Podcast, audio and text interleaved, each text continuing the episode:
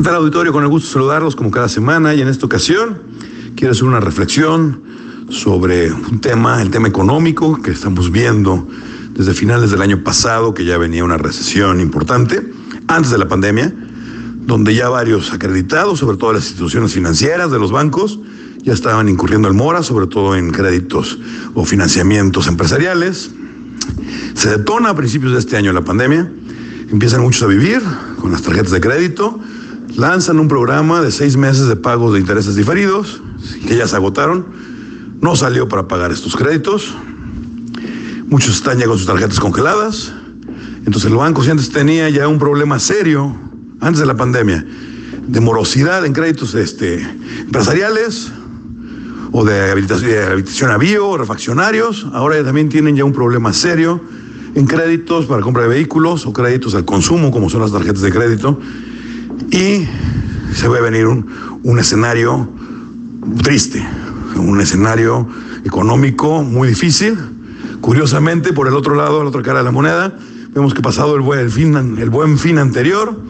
en teoría, según lo dicen los que aseguran saber, se rebasó el récord de venta de los años anteriores sin pandemia, cosa que no me cuadra, pero lo que me cuadra menos, y es el punto de esta intervención semanal, es qué están haciendo los gobiernos para tratar de paliar este problema. No hace falta ser un genio financiero ni un gran economista para darse cuenta que la pandemia y las políticas de los gobiernos de restringir los horarios de operación y los giros que están trabajando, pues necesariamente interrumpen esa famosa pirámide de derrama económica donde todos nos complementamos con todos. Estamos viendo que infinidad de empresas del sector cuero calzado están quebrando vilmente, está despidiendo personal. Desde el principio de la pandemia, se agarraron de ahí para recortar personal, se viene una ley para combatir el outsourcing, eh, los gobiernos se la pasan quejándose de que les falta dinero, quieren más dinero, pero cuando uno investiga para qué quieren el dinero no es precisamente para apoyar a la ciudadanía, es para programas como en Guanajuato, como el replaqueo, que no era urgente ni necesario, programas como el cambiar el registro público de la propiedad de ciudades como la de León a un extremo de la ciudad sin tener lógica alguna, de que por qué por el negocio de unos particulares, porque nos queda claro que no fue por practicidad ni por prestar un mejor servicio a la ciudadanía, por un negocio entre el propietario de esos inmuebles allá por la antorcha, por la salida a Lagos, casi en frontera con otro estado, pues que se muele todo el resto de la población, porque primero está el negocito, que la atención y el servicio y sobre todo el sentido común. Vemos que le acaban de prestar más de 80 millones de pesos a Flecha Amarilla, que uno se pregunta, bueno, ¿y por qué? ¿Para que sobreviva? ¿O es un pago por adelantado para las siguientes campañas políticas? Porque van a estar el acarreo, porque todos sabemos que en el campo es donde pueden hacer magia electoral. Pero ese es el punto. El punto es que nuestras autoridades ya no les importa el buen gobierno, ya no les importan los resultados, ya no les importa y que la gente avale su trabajo porque lo están haciendo bien, o al mínimo lo están haciendo con un poquito de sentido común, que es el menos común de los sentidos